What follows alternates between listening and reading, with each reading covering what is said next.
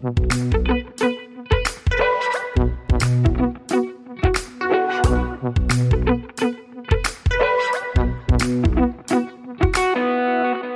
und herzlich willkommen zur 15. Folge unseres Wissenschaftspodcasts Praktisch Theoretisch aus der Uni Bielefeld. Wir stellen praktische Fragen, die mit wissenschaftlicher Theorie beantwortet werden. Vorher begrüße ich aber erstmal Rebecca, die neben mir sitzt. Und ich begrüße Stefan. Hallo. Und heute wagen wir wieder einen Sprung von der Wissenschaft in die Praxis, denn wir fragen, was man im Kleinen tun kann, um sein eigenes Verhalten zu reflektieren oder auch zu modifizieren, und zwar in Bezug auf das schwierige Thema Rassismus oder Rassismen. Dazu sprechen wir mit dem Bielefelder Migrationspädagogen Paul Metscherl. Hallo, Herr Metscherl. Ja, guten Tag, hallo. Schön, dass Sie bei uns sind. Ich freue mich. Wir hatten vor ein paar Folgen Olga Janssen zu Gast und äh, Olga Janssen hat die Wirkung von Moscheebesuchen auf Schulklassen untersucht und erforscht und sie hat die These aufgeworfen, dass Vorurteile dort entstehen, wo Menschen sich nicht begegnen. Und wie fällt es sich denn mit dem Rassismus? Neigen Menschen zu rassistischen Einstellungen, wenn sie wenig mit Menschen anderer Herkunft zu tun haben? Das ist eine große Frage, die Sie mir da stellen. Ähm, also ich würde würd Folgendes sagen, dass zunächst einmal äh, es begrüßenswert ist, wenn äh, Begegnungen stattfinden, die nicht einfach nur dem gewohnten Muster folgen. Das finde ich begrüßenswert, auch als jemand, der äh, Erziehungswissenschaftler und Bildungswissenschaftler ist äh, und die Auffassung mit so vielen vertritt, dass Bildung etwas mit Horizonterweiterung zu tun hat. Äh, also Bildung findet da gewissermaßen nicht statt, wo ich in dem, was mir vertraut ist, was mir gewohnt ist, seien Sprachen, seien, seien Gewohnheiten, seien es ästhetische Praktiken und so weiter und so weiter verbleibe, äh, sondern braucht diese Überschreitung. Damit sind wir im Übrigen auch bei beim Thema Migration, ja, weil Migration sozusagen auch eine Überschreitungspraxis ist. Aber dazu kommen wir vielleicht später nochmal. Und insofern ist das gewissermaßen zu begrüßen. Äh, Begegnungen, äh, neue Erfahrungen, Horizonterweiterung. Was dabei allerdings passiert, ist nicht prognostizierbar. Wir dürfen also auch, und das wissen wir aus der Bildungstheorie, nicht einfach darauf vertrauen, dass diejenigen, die ja deren Horizont weiter ist, nun sich auch für die gute Sache einsetzen. Äh, ganz im Gegenteil. Wir wissen, dass die grausamsten Formen äh, von Gewalt des Menschen gegen den Menschen von Gebildeten begangen wurden. Jetzt haben Sie selber schon gesagt, dass es äh, eine gemeine Frage war eigentlich zu Anfang, weil es eine sehr große Frage ist. Und Sie haben sehr viele spannende Themen jetzt schon aufgeworfen und äh, auch ja Thesen. Vielleicht gehen wir noch mal einen Schritt zurück und ich frage vorher, was sind eigentlich Rassismen? Denn es gibt ja auch den seltsamen Begriff positiver Rassismus. Also hat es denn damit auf sich? Vielleicht erstmal so ein paar Definitionen zu Anfang paar Definitionen zum, zu Anfang sind immer ganz gut. Ähm, also zumindest Begriffsklärungen sind sicher sinnvoll und die Begriffsklärung, die ich dabei habe sozusagen, ist eine Begriffsklärung, die ich aus meiner Perspektive vornehme. Also wenn ich über Rassismus spreche, dann spreche ich in meiner theoretischen Präferenz, die begründet ist, aber eine Präferenz darstellt und dazu gibt es Alternativen. Das als kleine, kleine Bemerkung vorneweg. In der Tradition, in der ich stehe, ist Rassismus zunächst eine moderne Praxis. Äh, das ist wichtig. Ist also etwas, was äh, an bestimmte Bedingungen, gesellschaftliche Bedingungen geknüpft ist, um überhaupt in die Welt äh, einzutreten. Und eine zentrale Bedingung ist Rationalität und Rationalitätsglaube. Also Rasse Konstruktionen werden erfunden, werden entwickelt unter Bedingungen des Aufschwungs von Rationalität und dienen gewissermaßen der Erläuterung des Unterschieds von Menschen nicht in einer Kosmologie, nicht in einer Theologie, sondern im Sprachspiel rationaler Wissenschaftlichkeit. Und Rassismus entsteht äh, aufgrund des Bedarfs, den Unterschied des Menschen zu erläutern und auch damit verknüpfte Hierarchien zu legitimieren, und zwar im Modus der vernünftigen Rede. Insofern ist Rassismus nicht etwas, was sozusagen zum Menschsein gehört, und ist auch nicht etwas, was sozusagen das Privileg von Ungebildeten ist, sondern ganz im Gegenteil, ist eng verknüpft mit dem Bildungsprojekt. Wenn Sie jetzt sagen, es ist eine moderne Praxis, ähm, da bin ich als Historiker natürlich direkt hellhörig, weil wir haben ja, wir beschäftigen uns ja auch sehr viel mit Eingrenzungen von Epochen und bei dem, was Sie dann noch gesagt haben, also mit Rationalität hat das was zu tun oder mit dem Bedürfnis eben, wie haben Sie das ausgedrückt, Menschen quasi, also Andersartigkeit erklären zu wollen oder einzuordnen. Hat das dann auch was mit der Aufklärung zu tun dadurch? Also würden Sie das zeitlich dann eben ins 18. Jahrhundert verorten, dass es da begonnen hat als, ja, als moderner Prozess? Naja, also Aufklärung äh, ist ja sozusagen eine Praxis, die, äh, und das wissen Sie als Geschichtswissenschaftler und Literaturwissenschaftlerin vermutlich besser als ich, eine kontextualisierte Praxis ist. Das heißt, Aufklärung findet statt im Europa imperialer Expansion. Und ohne sozusagen die Gleichzeitigkeit von Aufklärung, auch sozusagen äh, die Gleichzeitigkeit des Glaubens an die Universalität der rationalen Konstitution des Menschen und zugleich der imperialen Expansion, lässt sich weder das europäische Projekt noch Rassismus erklären. Und Rassismus ist an der Stelle interessant, weil sozusagen die, die, die imperiale Expansion Europas legitimationsbedürftig ist. Und zwar im Zeitalter der Aufklärung legitimationsbedürftig mit Rekurs auf rationale Argumente. Und da ist gewissermaßen der Hotspot der Entwicklung des Race-Denkens. Weil Race genau die Antwort auf sozusagen eine ziemlich knifflige, eine ziemlich knifflige Frage ist. Nämlich die Frage, wie können wir im Glauben der Universalität des Menschseins dennoch unseren partikularen Anspruch auf Vorherrschaft gegenüber andere durchsetzen. Und das muss rational begründet werden und dafür ist Race gewissermaßen ein äh, wunderbares Instrument. Okay, ich versuche das mal ein bisschen runterzubrechen. Also wenn es imperialistische Bestrebungen gibt, also quasi Ausbreitung aus europäischer Sicht in andere Welten, dann müssen quasi gewisse Unterdrückungspraktiken gerechtfertigt werden. Äh, vor wem denn? Vor sich selbst vor sich selbst sozusagen. Das ist ja eine, eine moderne Praxis, dass sozusagen die Instanz, vor der ich das, was ich tue, was ich denke, was ich plane, zu rechtfertigen habe, mehr und mehr ins Innere verlagert wird. Es ist nicht mehr eine externe Instanz, Gott, was auch immer, sondern es wird mehr und mehr zu einer inneren Instanz und sowohl in der individuellen Perspektive, also die Entwicklung von Gewissen, die Entwicklung einer bestimmten Form von Moral, die Entwicklung sozusagen einer bestimmten Subjektform, als auch ein, ein Innen als gesellschaftlicher Raum, in dem sozusagen eine Art von Rechenschaftspflicht vorhanden ist. Ich glaube, jetzt habe ich auch verstanden, warum der Begriff, also warum Rassismus für Sie modern ist, weil das, was Sie jetzt zuletzt gesagt haben, sind ja eben Prozesse, die Ablösung von Gott, das ist dann irgendwie, ja, was man heute der Moderne zuordnen würde. Und was ist positiver Rassismus? Können Sie mit dem Begriff was anfangen? Weil bei mir schwirrt er so im Kopf rum. Ich habe mir den eben notiert, ähm, wenn es um Rassismen geht. Ja, der wird genutzt äh, in bestimmten Sprechzusammenhängen. Ich weiß gar nicht, ob es wissenschaftliche Sprechzusammenhänge sind, in denen es genutzt wird. Nicht. Vermutlich nicht. Und äh, damit ist wohl gemeint, dass rassistische Unterscheidungen durchaus auch äh, positiv konnotiert sein können und beispielsweise als eine Art von Kompliment Kompliment daherkommen, äh, als eine Art von Begehren daherkommen. Also dass ich den konstruierten anderen in seiner Andersheit begehre als jemand, der äh, kulturelles Kapital darstellt oder als jemand, der sexuell attraktiv ist. In meiner Perspektive wäre ich sehr vorsichtig, äh, von positivem Rassismus zu sprechen, äh, weil diese Formulierung doch äh, zumindest missverständlich wirkt, äh, äh, so als sei Rassismus auch in einem Kompliment gewissermaßen äh, verschmerzbar, akzeptierbar, duldbar. Also auf meinem Zettel steht ja auch in Anführungsstrichen, kann man jetzt beim Podcast natürlich schlecht sehen. Ja, ein anderes, anderer wichtiger Begriff äh, für, für Sie und, und Ihren Werdegang ist ja wahrscheinlich die Migrationspädagogik. Können Sie sagen, was das ist und vielleicht auch in dem Zusammenhang, wie Sie dazu gekommen sind? Also was für Fragen Sie quasi ja angetrieben haben? Naja, das ist eigentlich eine, eine mindestens doppelte Frage. Die Frage lässt sich einerseits ähm, historisch, biografisch beantworten mit Bezug auf die Frage, was mich dazu bewogen hat, 2004 das im Belz Verlag erschienene Einführungsbuch Migrationspädagogik zu nennen. Was eine etwas komplizierte Geschichte gewesen ist, weil zu dem Zeitpunkt Migrationspädagogik eigentlich noch gar nicht gegeben hat. Also ich habe ein Einführungsbuch in etwas geschrieben, was es noch gar nicht gegeben hat. Ja, so. Dazu könnte ich was sagen, auch mit Blick auf sozusagen die wissenspolitischen Überlegungen, die damit verknüpft waren und so weiter und so weiter. Die zweite Ebene, auf der ich äh, zu Ihrer Frage etwas sagen könnte, ist sozusagen meine eigene Biografie.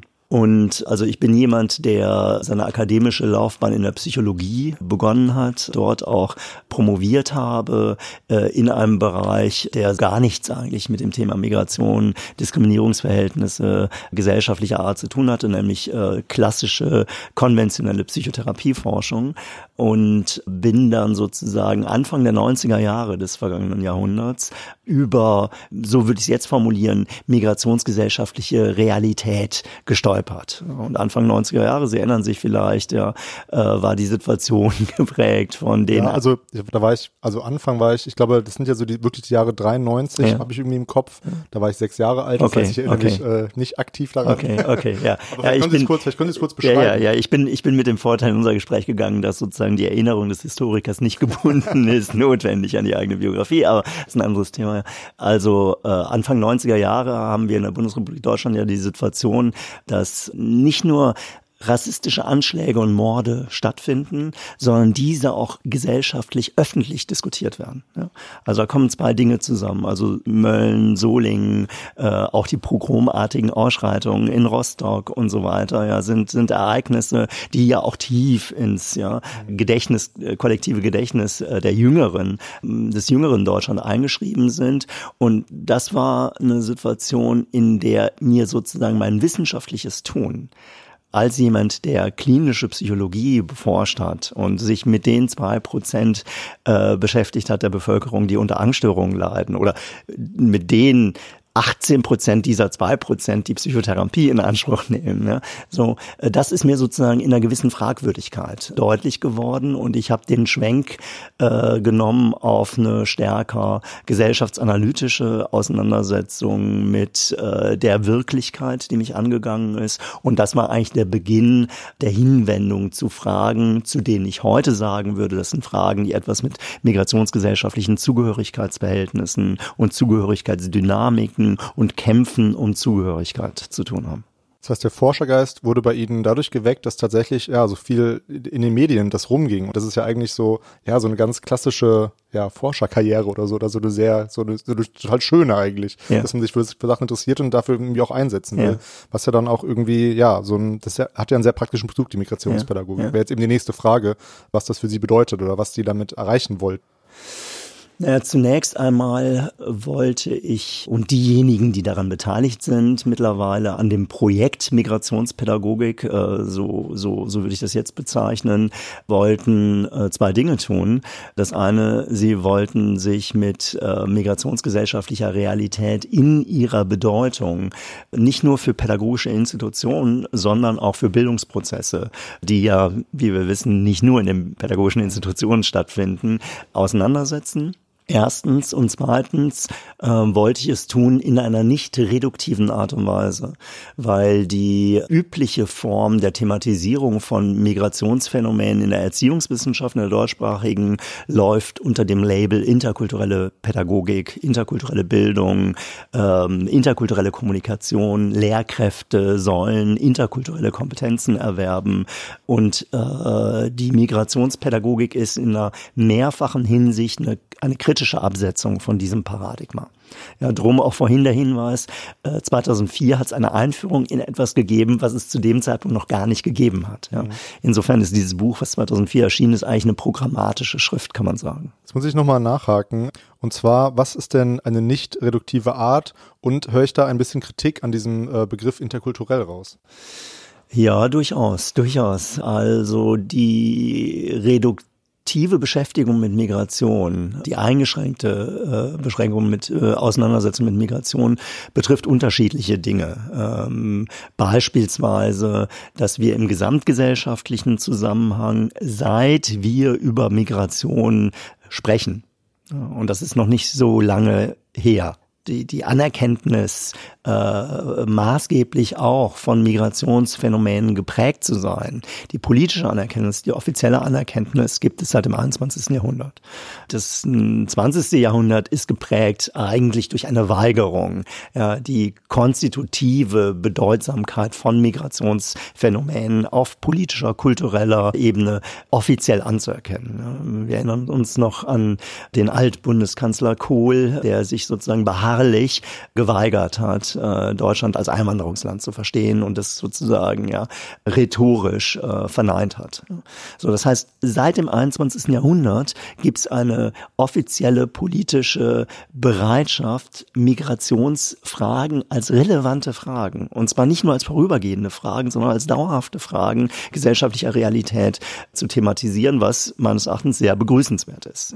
Äh, nicht begrüßenswert, weil Migration was Tolles ist, ja, äh, das ist es nicht, äh, schauen wir ins Mittelmeer, sondern weil Migrationsphänomene einfach konstitutive gesellschaftliche Verhältnisse sind, ähnlich wie Geschlechterverhältnisse, die ja auch nicht so toll sind, aber bedeutsam für gesellschaftliche Verhältnisse. Und die Auseinandersetzung ist begrüßenswert, findet aber häufig in reduktiven Perspektiven statt. Eine Reduktion ist, dass Migration weitgehend thematisiert wird als Immigration als Einwanderung. Dass aber wir uns vergegenwärtigen müssen, dass angesichts dessen, äh, was ich die Schrumpfung der Welt nenne, aufgrund von, von transporttechnologischen und kommunikationstechnologischen Entwicklungen, äh, und wir sind ja jetzt Bestandteil auch bei diesem Podcast, ja, der, der, der Verschrumpfung der Welt, ja, dass Bewegungen von Menschen nicht nur in dem Modell der Einwanderung stattfinden, ja, sondern sie finden statt als Pendelmigration, als zirkuläre Migration, als vorübergehende Migration und so weiter. Es gibt eine vielfältige Form von Migrationstypen. Äh, der reduktive Blick besteht darin, Migration so zu konzipieren und aufzufassen und behandeln, als würde Migration immer nur im Modell der Immigration stattfinden. Damit verknüpft ist ein, eine Vorherrschaft des Integrationsparadigmas, das auch Integration versteht als Integration in den Container des Nationalstaates. Und die vorherrschende Politik, ebenso wie die vorherrschende Pädagogik, ist eigentlich von diesem Integrationsparadigma geprägt. Und äh, das dritte reduktive Muster, auf das ich hinweisen möchte, ist eben, dass migrationsgesellschaftliche Verhältnisse häufig als kulturelle Differenzverhältnisse verstanden werden. Und das ist eben dann dieses Interkulturelle, was Sie Das wäre das Interkulturelle. Also die Tür geht auf, ja, eine Schülerin mit Migrationshintergrund kommt rein und zack, wir haben es mit einer Situation kultureller Differenz zu tun. Und die Lehrerin, die dann imaginiert wird als ohne äh, Hintergrund, ja, braucht jetzt interkulturelle Kompetenzen, um mit dieser Situation klarzukommen. Ja. Was selbstverständlich eine irrige äh, Vorstellung ist in vieler Hinsicht. Ja.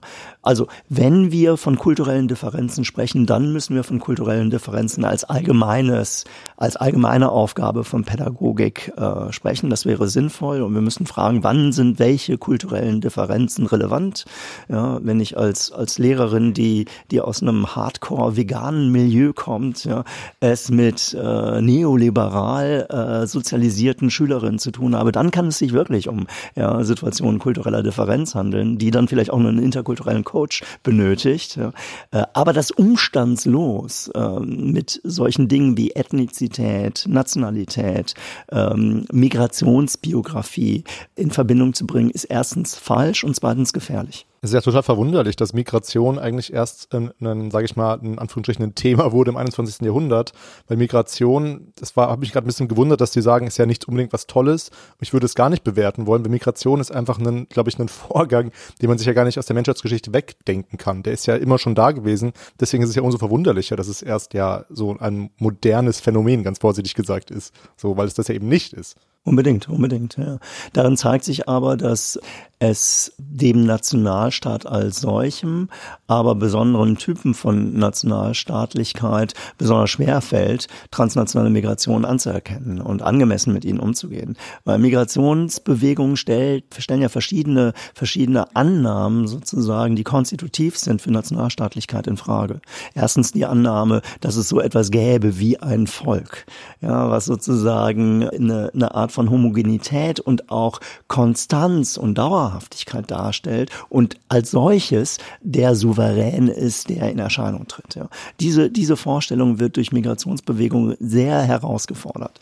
Durch Migrationsbewegungen werden selbstverständlich auch die Routinen der Institutionen herausgefordert. Wir sind ja hier in einer solchen Bildungsorganisation, die durch Migrationsbewegungen selbstverständlich auch im Hinblick auf ihre sprachlichen Praktiken, im Hinblick auf ihre Erwartungsskripts, im Hinblick auf auf ihre Habitusformation äh, und so weiter äh, herausgefordert und irritiert wird. Ich komme noch mal ein bisschen darauf zurück. Sie haben ja eben das Beispiel genannt aus der Schule, also Schule als, als Ort von vermeintlich gebrauchten interkulturellen Kompetenzen ja. für Begegnungen von irgendwie, wie Sie es gesagt haben, Ethnizität oder so, was ja eigentlich irgendwie gar nicht zutreffend ist. Aber Migrationspädagogik, ich glaube, da denkt man immer schnell, also bei Erziehungswissenschaften natürlich irgendwie an Schule. So, also das ist so, ich versuche es jetzt nochmal so ein bisschen fachlich einzusortieren. Sie haben ja ganz viele spannende Aspekte genannt, aber wie genau würde man dann die Migrationspädagogik eigentlich einsortieren in so einem interdisziplinären Blick, also beziehungsweise das Thema Migration in die verschiedenen Fächer sortieren. Also weil in der Soziologie gibt es natürlich auch irgendwie zu Zugehörigkeit Forschung und dann eben in dem Fall dann in der Migrationspädagogik und so weiter und so fort. Können Sie da vielleicht mal so ein bisschen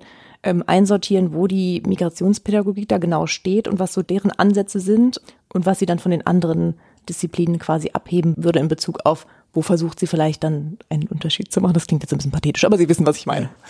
Also zwei Sachen. Das eine ist im Rahmen sozusagen der Denke, der migrationspädagogischen Denke, um das mal so zu sagen, ist, ist man so ein bisschen distant und zögerlich im Hinblick auf Sortierung. Also ja, zu Recht wahrscheinlich. Ja, zu Recht. Also wenn wenn und wenn man wenn man äh, weil Sie Soziologie ansprechen, äh, wenn wir äh, Sigmund Baumann äh, Moderne und Ambivalenz lesen, dann wissen wir auch warum. Ja, es aus einer rassismustheoretischen Perspektive durchaus geboten ist, ein bisschen zurückhaltend zu sein mit vorschnellen Zuordnungen, Sortierungen, Einkästelungen, Klassifikationen und so weiter. Macht also, man halt immer gerne in so einem Podcast um so ein Thema irgendwie, ne? Ja, ja, aber auch das ist ja jetzt eine Sortierung und Klassifikation gewissermaßen gewesen. Ne?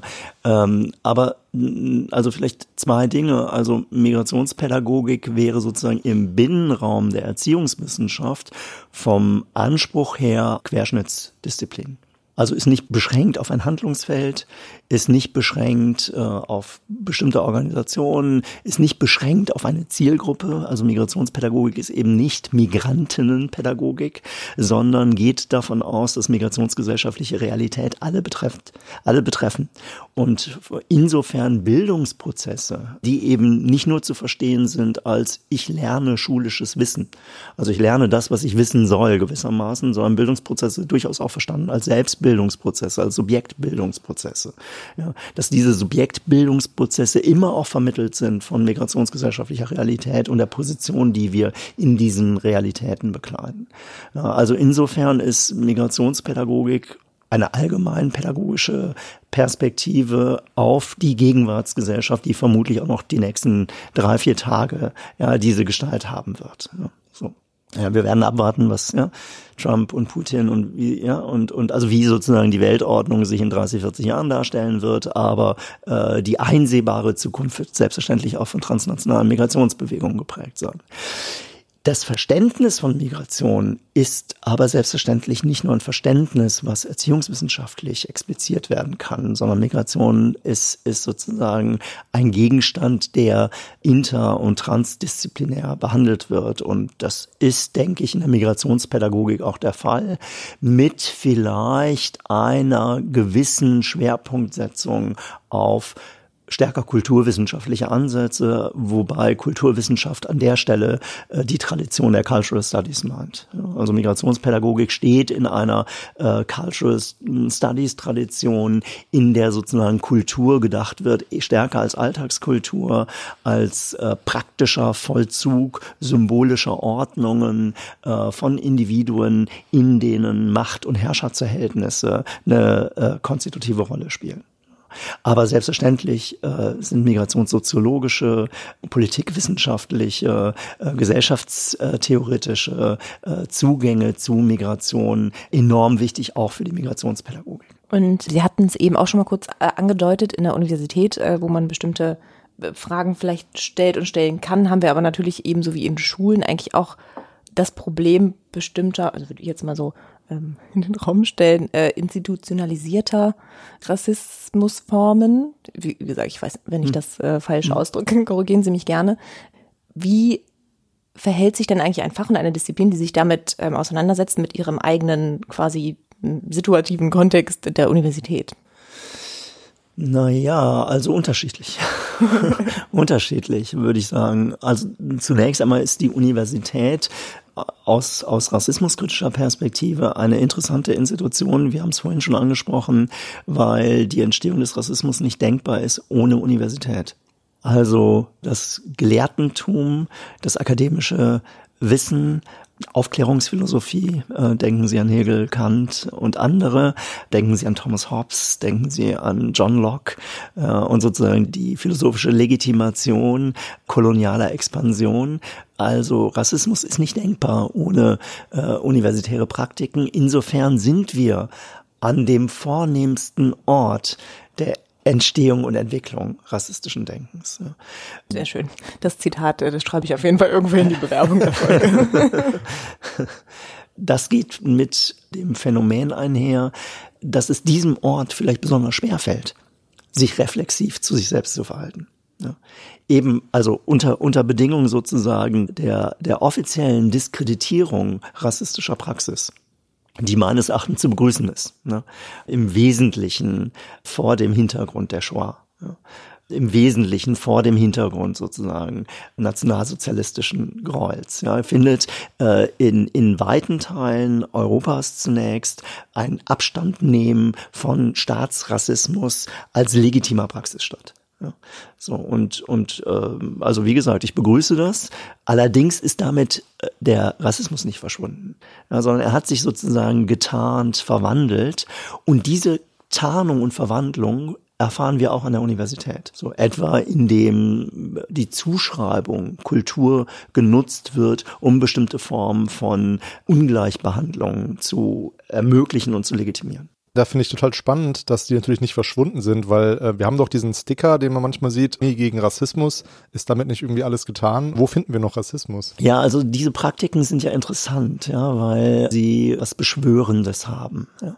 Und äh, es wäre interessant, diese Praktiken als solche zu interpretieren und zu beforschen. Hm, gute Idee, eigentlich müsste ich demnächst mal machen. Mhm. Und würde tatsächlich davon ausgehen, dass diese Selbstbezeichnung Schule ohne Rassismus, Hochschule ohne Vorurteile. Genau das war's. und so weiter. Ausdruck eines Wunsches sind, dass es so sei, nicht aber Ausdruck einer Realität. So. Manchmal, und das mm, sehen wir äh, insbesondere im schulischen Kontext, ist das Etikett die Ermöglichung der Bewahrung bestimmter rassistischer Traditionen. Also weil es ein Etikett gibt, Schule ohne Rassismus, kann sozusagen unterhalb des Etiketts und aufgrund des Etiketts ja in einer unreflektierten Art und Weise an bestimmten rassistischen Praktiken festgehalten werden. Also sowas wie, also das ist eigentlich ein ganz doofen Satz, sowas wie, ich bin bestimmt nicht rassistisch oder ich bin kein Rassist, weil mein Kumpel arbeitet irgendwie äh, beim, beim Dönerladen um die Ecke und da gehe ich immer essen und sowas. Also das ist jetzt wirklich ein bisschen irgendwie eine Plattitüde auch, aber ja, also, also, ja, ja, also äh, das Forschungsprojekt, was wir vielleicht auch gemeinsam machen, ist ein Forschungsprojekt, in dem uns interessiert, wie sozusagen der Spagat auch rhetorisch vollführt wird, der gemacht werden muss zwischen einerseits dem Eingeständnis, nicht rassistisch zu sein. Das ist notwendig. Das muss auch die AfD ja, und andere ja, öffentliche Akteure, ja, dass die Beteuerung, nicht rassistisch zu sein, beim gleichzeitigen Bewahren der Privilegien, die aufgrund der Position in rassistischen Strukturen vermittelt werden. Ja. Und wie dieser Spagat gelingt, das ist eine interessante Frage. Zum Beispiel durch solche äh, Äußerungen. Können Sie da ein Beispiel nennen? Was, äh, was bedeutet es denn dann wirklich konkret? Habe ich vielleicht gar nicht verstanden. Also die Position zu bewahren. Also wann, was hat man davon? Also können Sie da ein Beispiel nennen? Ich glaube, es würde mir und den Zuhörerinnen und Zuhörern helfen. Also wir haben mm, vor einiger Zeit ja im, im, auch im medialen und feuilletonistischen Raum intensiver über Kinderbücher gesprochen. Äh, Pippi Langstrumpf, Ottfried Preußlers äh, Texte und so weiter. Also nehmen wir Pippi Langstrumpf. Pippi Langstrumpf ist ein, ist ein literarischer Text, äh, der auch nicht nur Rassekonstruktionen explizit formuliert, sondern rassistische Figuren aufruft. Jetzt stellt sich die Frage, wie gehen wir damit um? Ja. Diejenigen, die sich gegen die Veränderung der Bücher ausgesprochen haben, beteuern, nicht rassistisch zu sein.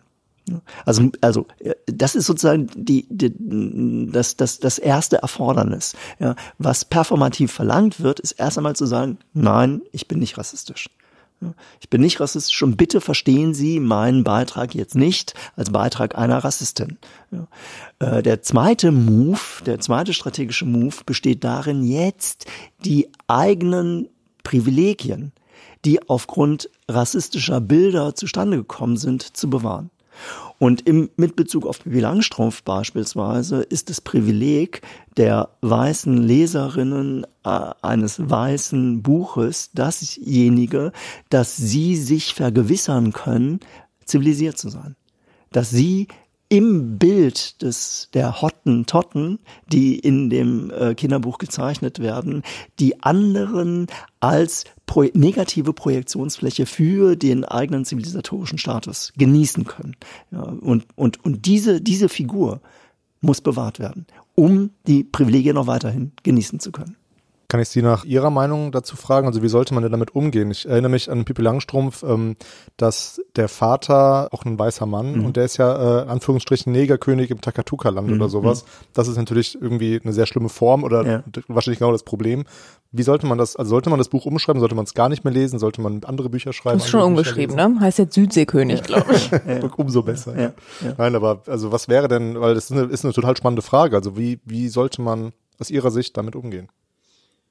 Aus also Pippi Langstrumpf quasi verbannen oder irgendwie Pippi Langstrumpf gut, aber Ja, verbannen würde ich Pippi Langstrumpf nicht. Ich bin, ich bin der Überzeugung, dass wenn es die Menschheit jetzt noch 300, 400 Jahre gibt, sicher auch äh, andere Bücher in den Vordergrund rücken. Ja? Also äh, ich glaube, es, äh, also Pippi Langstrumpf hat jetzt nicht ein Recht auf ewige Geltung und Dauer, ja, will ich meinen. Ja, wäre, ja? Also, auch, wäre auch seltsam. Wäre auch seltsam, ja.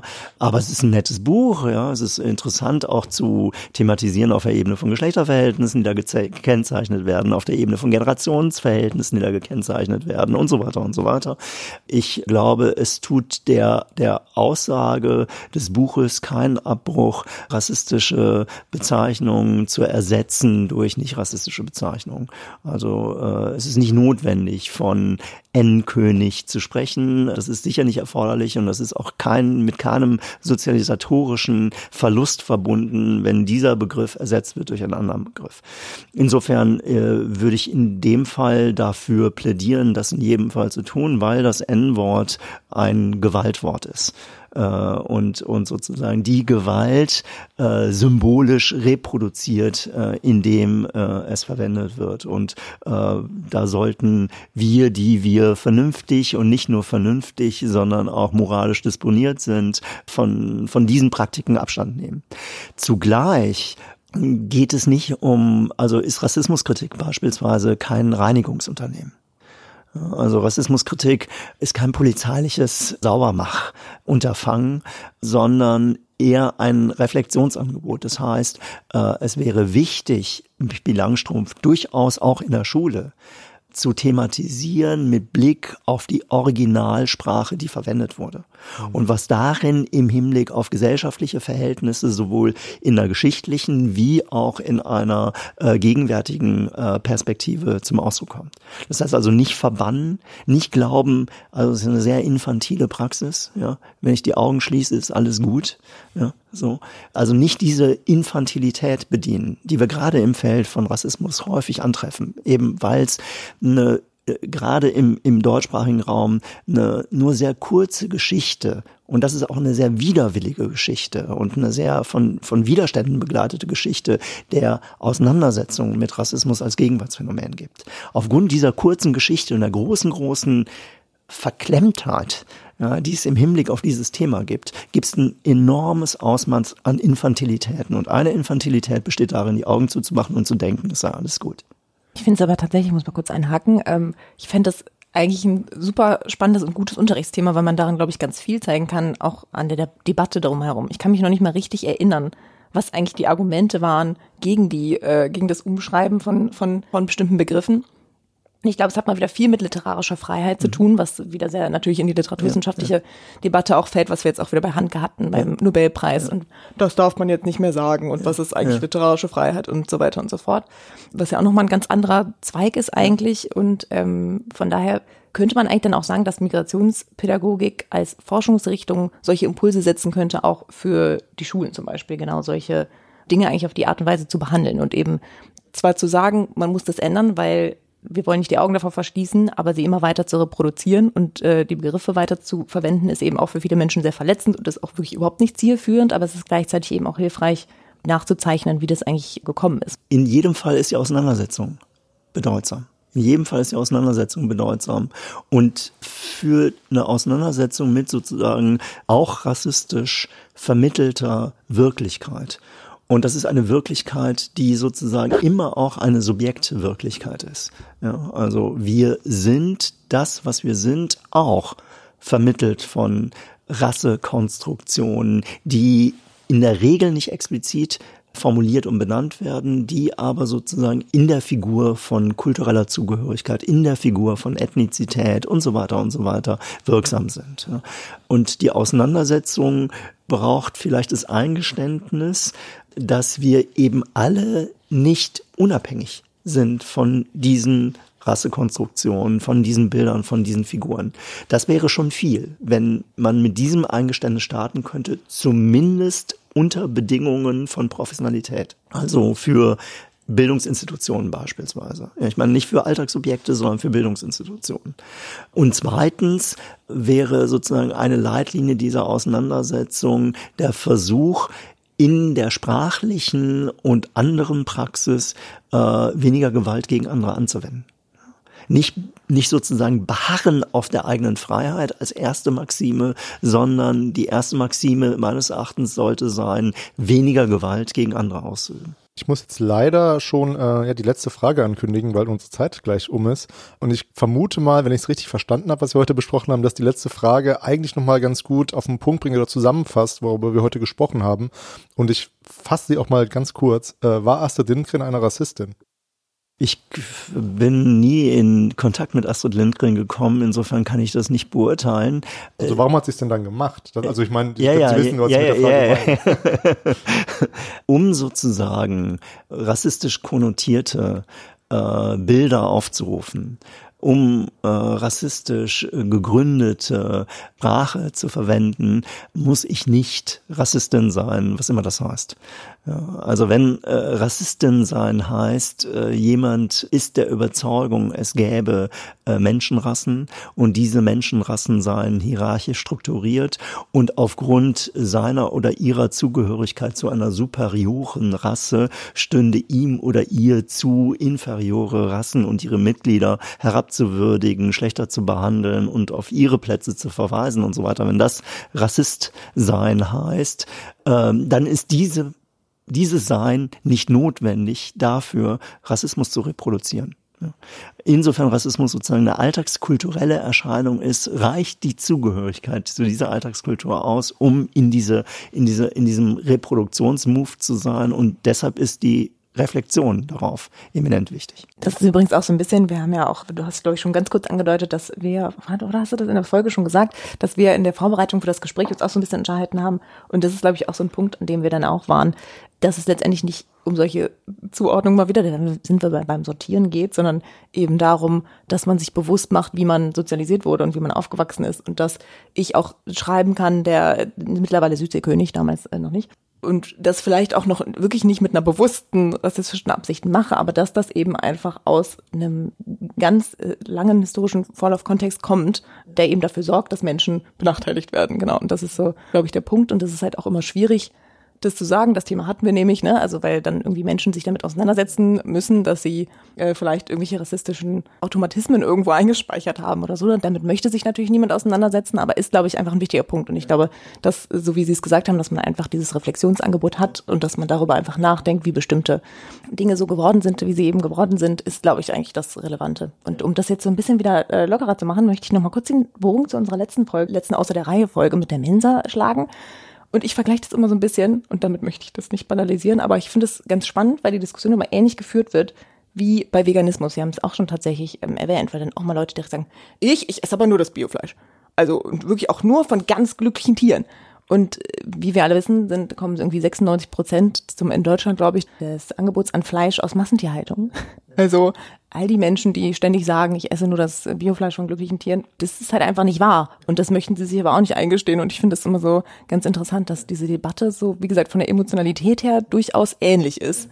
Und ähm, ja, deswegen. Oder Leute, die Trump gewählt haben, trifft in Amerika ja auch nirgends. Also wenn man mit Leuten spricht, sind es immer nicht diejenigen, die, die, die ihn gewählt haben. Aber na gut. Vielleicht sprichst du auch nur mit Menschen, die ihn wirklich nicht gewählt haben. Das ist wieder die Sache mit der Bubble. Ja, genau. Ja. Ja, dann vielen Dank, dass Sie bei uns waren. Vielleicht kommen Sie ja nochmal vorbei, wenn Sie Lust haben, weil ich glaube, wir haben noch viel zu besprechen. zuletzt fragen wir unsere Gäste immer, was sie zuletzt gelesen haben. Also das Buch, das ich lese oder das Buch, das ich zu Ende gelesen habe? Hm, ich würde sagen, zu Ende gelesen, aber das können Sie auch handhaben, wie Sie wollen, die Frage. Äh, das Buch der Unruhe von Pessoa. Können Sie das empfehlen?